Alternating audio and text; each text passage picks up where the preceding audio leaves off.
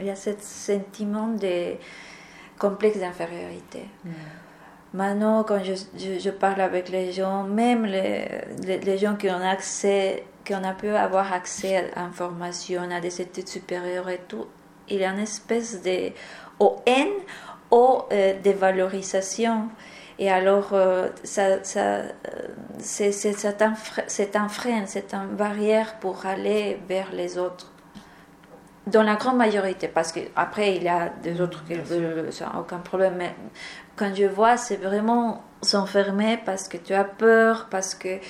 euh, et surtout, il faut le dire, c'est la, la langue, la barrière de la langue. Moi, je l'ai senti quand je parle avec les autres, je sais que c'est ça. Ils, ils disent que je peux pas exprimer comment est-ce que je vais pouvoir faire quelque chose si je ne peux pas parler. euh, Et voilà, c'est, c'est, je pense que c'est ça. Mais il y a des autres. euh, je pense que l'envie, on peut transmettre, mais d'abord travailler l'estime de soi. Mhm. Beaucoup. Ok.